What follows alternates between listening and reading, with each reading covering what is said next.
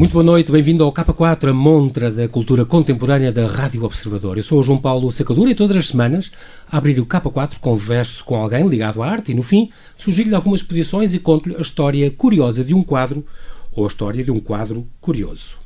Hoje tenho comigo uma pintora que veio expressamente do Porto para estar neste K4, a Cristina Trofa, que temos vindo a conhecer e que tem patente no Centro Cultural de Cascais até dia 15 de setembro a exposição Ego. Bem-vinda, Cristina, então, e obrigado Obrigada. mais uma vez por teres aceitado este convite. Prazer é meu. Nós estamos aqui no K4 com, a falar um bocadinho sobre, sobre a tua maneira muito especial, este tua, uh, o teu tema extraordinário de, de pintura, que é a autorrepresentação.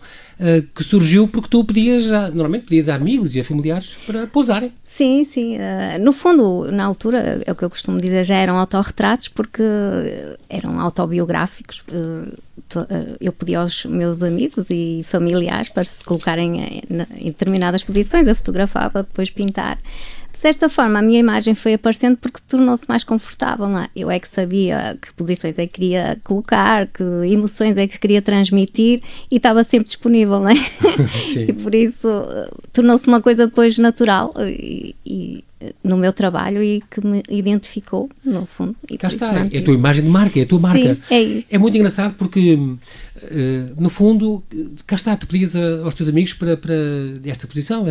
No fundo, querias retratar as, as, tuas questões sobre a tua vida e sobre, sobre as, as, as, encenações que tinham a ver contigo. Sim. E por isso, já que eras tu que estavas ali, começaste a ser o teu próprio modelo. Sim. O teu trabalho parte normalmente de uma, de uma fotografia, tu fotografas, depois uma sim. máquina em automático ou qualquer coisa. Sim, sim. Eu primeiro faço uns esboço, né, que entretanto vou elaborando, depois passo para a parte para, para, para o processo fotográfico e vou-me colocando em diferentes posições, vou pondo a máquina em automático e aquilo acaba por ser um trabalho um pouco exaustivo uhum. e depois tem a parte de, de escolha da, da, melhor fotografia, porque depois também é escolhida a nível de, por causa da, da composição e mas sim, passa por esse processo. É um autorretrato também interior, espiritual, emocional e psicológico. Portanto, o tema do teu trabalho é sempre sobre a tua vida, sobre ti e sobre um, as tuas crenças. Sim. Uh, no fundo, o meu trabalho acaba por ser um. Começou por ser uh, quase como uma cura. uh, tentar entender minha, a minha forma de estar, porque é que certos estados depressivos e menos positivos, porque é que existiam. no fundo, tive que ir escavar a minha infância, tudo que envolveu a infância, a juventude, e foi uma forma de, de, de, de curar, de curar, entender. E, uma espécie de catarse, se calhar sim, também. Sim, é isso, é uma catarse, sim. Que depois se foi desenvolvendo numa coisa mais leve, porque eu própria também me fui sentindo cada vez mais leve, mais Foste positiva. Sim, uhum. fui, claro que os anos vão-nos. Claro, dando mais maturidade, se calhar. Sim, exatamente. maturidade. Um, se calhar a pintura teve esse efeito em ti, foi-te curando, entre aspas, e Sim. melhorando, aparando algumas arestas e Sim. foste melhorando por causa da tua própria pintura? Eu acho que sim, porque foi um processo de cura que eu fui fazendo através da minha pintura, porque cada vez que eu exponho a certa, certa questão, uhum. uh, acabava por me obrigar a, a, a estudar, a, a, entender, não é? No fundo, a buscar os melhor. porquês, sim. Uhum e isso acabava por, por refletir numa cura, assim, num processo de evolução, sim, que a nível espiritual tem sempre tem sempre um fator importante, sim. Neste momento uh, tens esta exposição Ego, que está, portanto, já disse, até 15 de setembro, de terça a domingo, das 10 às 6 da tarde, no Centro Cultural de Cascais. Ainda há uns meses, em maio, tiveste um, a Utopia na Zet Gallery em, em, em, na Rua do Raio, em Braga, Sim. onde inclusive tinhas um, uma seleção de poemas de, de Sofia. Sim, isso foi Helena da, eh, foi ideia da, da curadora, da Helena Mendes Pereira. Uhum. Sim, eu não posso dizer que seja uma conhecedora da obra da Sofia, o que agora lamento porque, pronto, a partir dessa exposição comecei a perceber que realmente o meu trabalho tem, tem muito a ver com, uhum. com o que ela escreve. Celebrava-se o centenário do nascimento dela e, portanto, sim, sim, todo, sim. fez todo o sentido. Sim, sim, por isso é que também a Helena uh, fez essa escolha e acho que escolheu muito bem. Entre pinturas e desenhos e, e, instalação, portanto, aí sim é que tinhas 70 obras, muito trabalho, muita sim, imenso trabalho de, de há uns uns anos para cá, que, que, no fundo também foi bom, porque se viu a evolução que eu, que eu passei, a nível uhum. temático, a nível técnico, pronto, a, a vários e, níveis. Portanto tudo, a nível psicológico, a nível sim, pessoal. Sim, porque se via ali mesmo esse percurso, essa evolução. Estas obras autobiográficas e autorrepresentativas, aqui no, na Ego, que está aqui em Cascais, estão o trabalho dos últimos quatro anos, mais sim, ou menos. Sim, mais ou menos. Um, e estes títulos têm tudo a ver com o passado, o paraíso, a luz, que faz lembrar um batismo. É, é muito sim, bonito. Uh, o Diário da Sombra, a Espada, a Ascensão. Este também tem tudo a ver com a tua vida, claro. E chamaste-lhe ego. Porquê? Por ser uma autoanálise? É ser... Sim, no fundo, o ego acaba por ser uma conclusão de todo este processo, porque houve essa cura do ego. Eu uhum. hoje em dia, cada reação que tenho ou cada reação que as pessoas têm perante mim, que às vezes podem não ser tão positivas, uhum. uh, eu já não penso de uma forma negativa, que o problema está em mim, mas que o problema é da pessoa. Eu acho que isso uh, já quer dizer que, a nível do ego, já consigo ter um, uma perspectiva mais evoluída, vá lá, uhum. que não é sempre, não é? Mas creio que que, e é por isso que eu digo que o ego tem, é, representa o nosso lado negativo e o nosso lado positivo também é positivo. É quem nós nos, somos. Sim, sim.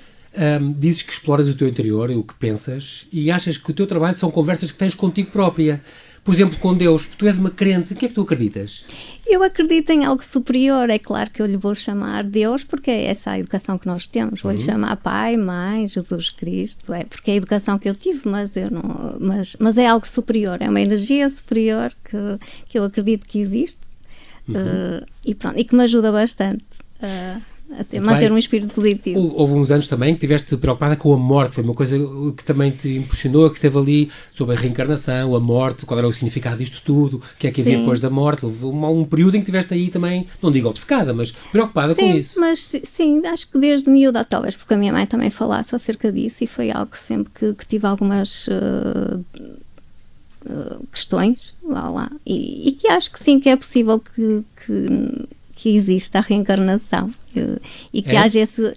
Acho que sim que é possível. Eu, acho, eu acredito em muita Como coisa. Como os hindus, portanto. Uh, como, Como creem os hindus, por sim, exemplo. Sim, é assim, não posso dizer que não, nem que sim, mas, okay. mas acho que é Até possível. Até prova em contrário, como dizia o outro. É, é isso, é isso. Tu dizes que achas que és um pouco complicada, mas aparentemente não. E se calhar a pintura é exatamente para te ajudar a perceber-te a ti própria. É, é porque se realmente o meu pensamento fosse uh, exposto eu achar que eu era mesmo complicada. Mas depois, no dia a dia, sim, a lidar com as pessoas, que sim, creio que sou super simples e lido bem com, com toda a gente. Mas depois, interiormente, se calhar isso nem sempre aconteceu. Às vezes pensas até que ponto é que vais conseguir uh, escavar dentro de ti Uh, para coisas diferentes e, portanto, até que ponto uh, consegues escavar o teu eu? É algo que te preocupa também? Uh, sim, às, uh, às, sim nessa, quando, eu escrevi, quando eu disse isso foi uhum. um pouco uh, como, é que, como é que vai ser o meu trabalho daqui para a frente ou dessa altura para a frente. Se uhum. realmente eu ainda iria ter temas para abordar sobre mim por muito mais tempo. Uhum mas não sei, eu, eu deixo-me ir conforme me vai, as, conforme a vontade vai surgindo, conforme as ideias vão surgindo. Não, tento não, não ficar presa ao que as pessoas estão à, à espera de mim, Sim. ou uh, se gostam ou não do meu trabalho, não, eu faço aquilo que, que me apetece no momento e, uhum. e, e, e, tem que ser assim. E eu acho que foi assim, a partir desse momento que eu pensei, uh, eu é que sou artista, eu é que sei o que é quero fazer. Foi a partir dessa altura que, é assim que, que eu comecei a evoluir. Sim, uh, acho eu. Entre as tuas técnicas e as tuas rotinas, é, é interessante saber isso. O café é uma coisa obrigatória logo de manhã, que eu acho, acho muito. Levas o teu livro onde faz alguns esboços e, e, e esboços e tiras as notas que tens que fazer, mas também faz aí uns esboços, porque tu preparas muito a fotografia. A fotografia é uma, uma coisa prévia à tua pintura, porque depois fotografas-te e pintas com base em fotografia. Há uns filmes contigo a olhar para a fotografia e a pintar, sim, muito bem. Sim, sim. Uh, onde inventas aquelas cores incríveis que tu dizes que estão na fotografia e nós bem procuramos ver e não encontramos. Mas pronto, mas é, é o teu olho, é a tua visão. Sim, mas os meus é alunos acabam por conseguir ver.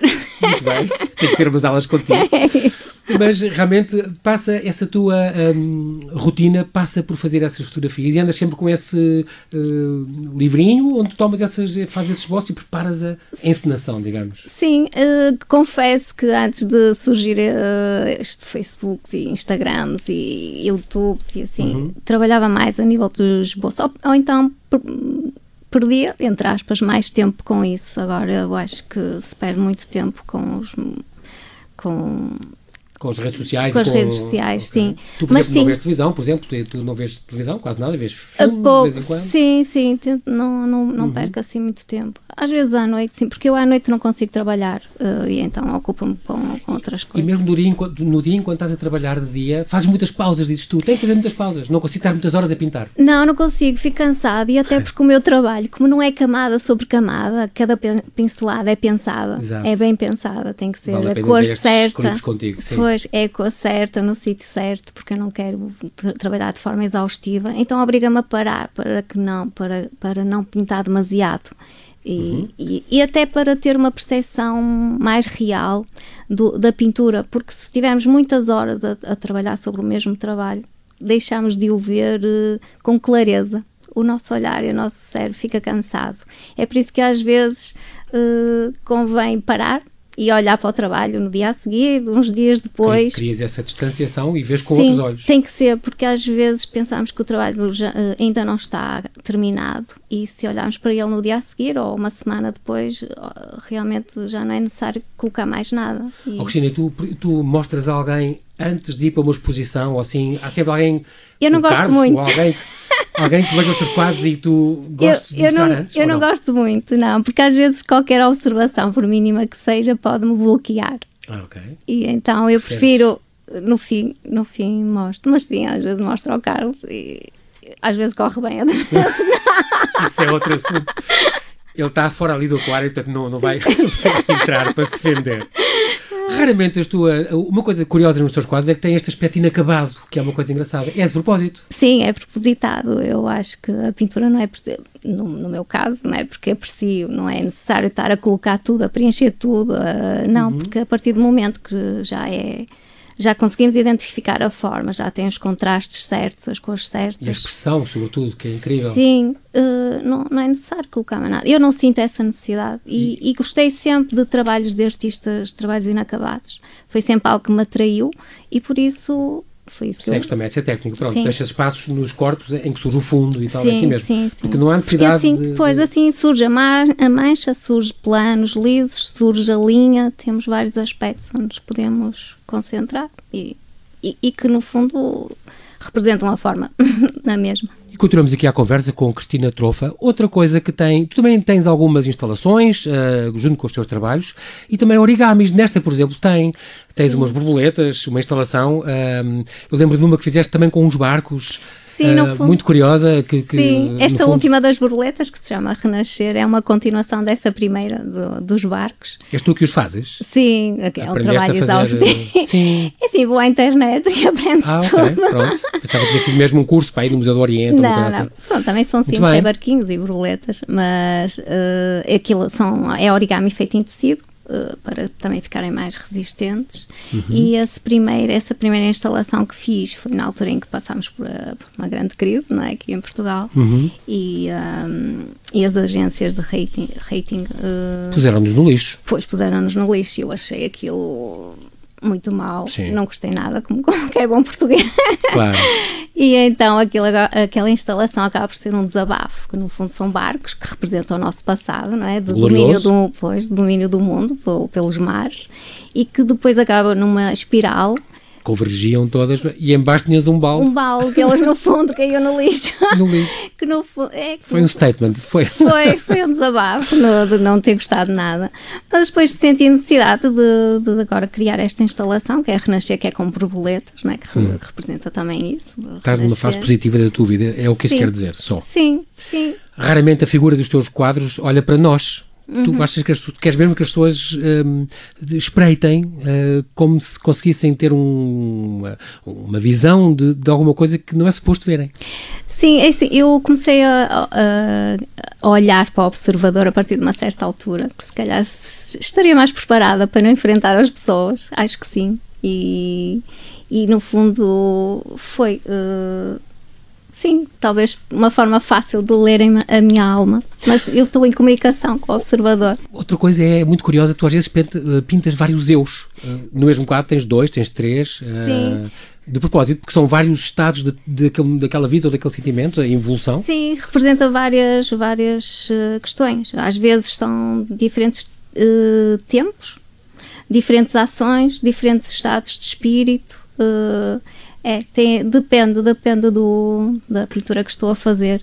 Uhum. Mas sim, representa também esses vários eus que eu tenho Exato. em conversa comigo. Contigo própria.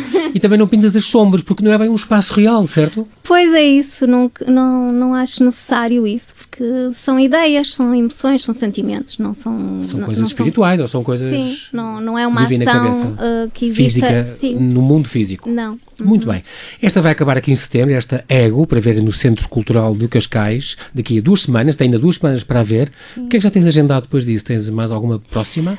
Para já só projetos, ainda nada, só, ainda nada definitivo. Porque isto das exposições, estão sempre a ter convites. Uh, sim, uh, eles vão tens surgindo. Tens que e tens que selecionar muito bem. Sim, é isso. A tua escolha e a tua opção por vir ao K4 foi muito bem conseguida. Nós não temos tempo para mais. Oh. Obrigado, Cristina, por, mais uma vez, por ter vindo expressamente do Porto para estar presente no K4. Um gesto que muito nos honra. Espero que esta conversa tenha sido boa para o teu ego. Quer dizer, ótimo. quer dizer, para a exposição Ego, que está no Centro Cultural de Cascais Mas até. Também para o ego. Sim. Muito bem, e agora chegou a altura de eu lhe fazer umas pequenas sugestões. Deixo-lhe agora três sugestões de exposições. Expressões idiomáticas são frases que significam mais do que as palavras que as compõem. É esse o tema da exposição de grupo deste ano da Galeria Espaço Exibicionista, que se chamou Dia D e para a qual desafiou 19 artistas, portugueses e estrangeiros. Frases como quem vê caras não vê corações, reina barriga e memória de elefante suscitam diferentes interpretações, técnicas e suportes que surpreendem. Há novos artistas este ano, como a dupla de escultores espanhóis, vencedores do Prémio Rainha Sofia de Pintura e Escultura, o ilustrador e pintor Pedro Zamiz e Paulo Rosa na fotografia Pintura Digital. Até segunda, dia 2, no Espaço Exibicionista, Rua Dona Estefânia, 157C, em Lisboa, entrada livre, segundas da 1 às 8, de terça à sexta das 11 às 8, sábados das 3 às 8. Pure Pop Art é a exposição patente no Museu da Bienal Internacional de Arte de Vila Nova de Cerveira, eleito Museu do Ano pela Associação Portuguesa de Museologia. A mostra, uma coleção privada da MBA Grupo Incorporado, inédita entre nós, inclui mais de 120 serigrafias, cartazes e instalações de ícones da pop art como Andy Warhol, Steve Kaufman, Keith Haring e Roy Lichtenstein, além da portuguesa Joana Vasconcelos. A exposição patente até 19 de outubro integra ainda dois vídeos cedidos pela Ted Gallery de Londres. Há mais arte pop em Lisboa, no Torreão Poente da Cordoria Nacional Estrelas da Pop Art. Traz 122 obras de artistas como Andy Warhol, Jasper Jones, Robert Rauschenberg e Roy Lichtenstein, numa seleção de obras gráficas do colecionador espanhol José Luís Ruperes. Além dos Fab Four da Pop Art estão também Basquiat, Jeff Koons e Julian Schnabel. A mostra produzida pela portuguesa Art for You já passou pela Coreia do Sul, Itália e Espanha, tendo sido redesenhada para o espaço da capital portuguesa, onde ficará até 5 de janeiro. Estrelas da Pop Art, do Poente da Cordoaria, terça a domingo das 10 às 6. Essa certamente é a pintura mais vista e mais famosa do mundo, a Mona Lisa, ou Gioconda, que quer dizer a sorridente uma pintura a óleo sobre madeira de álamo, exposta no Museu do Louvre, em Paris. Foi pintada em 1503 por Leonardo da Vinci e foi nessa obra que ele pôde explorar melhor a técnica do sfumato. Uma investigação revelou que a modelo do misterioso sorriso era Lisa Gherardini, mulher do comerciante italiano Francesco del Giocondo, embora ainda hoje haja dúvidas a esse respeito. Em 1506, o próprio Leonardo da Vinci, convidado pelo rei de França, Francisco I, para trabalhar na corte, levou o quadro de Itália para a França. Logo que o viu, o rei comprou para o Palácio de Fontainebleau e depois Versailles. Após a Revolução Francesa, o quadro foi para o Museu do Louvre, onde permanece até hoje.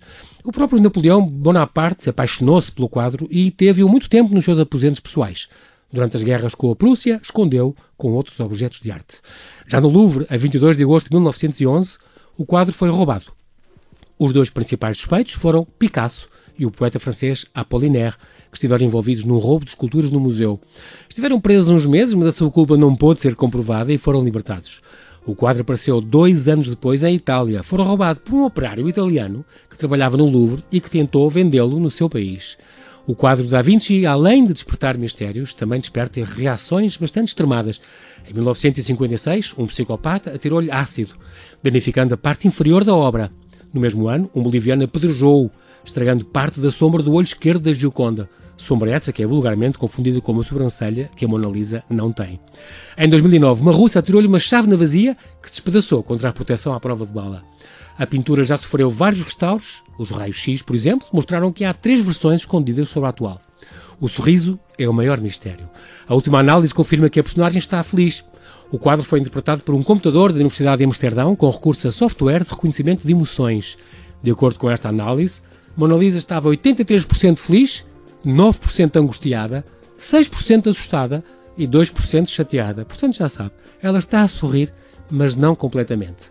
É tudo por hoje, bom fim de semana, boas exposições. Eu sou o João Paulo Sacadura, conto consigo no próximo K4, aqui na Rádio Observador.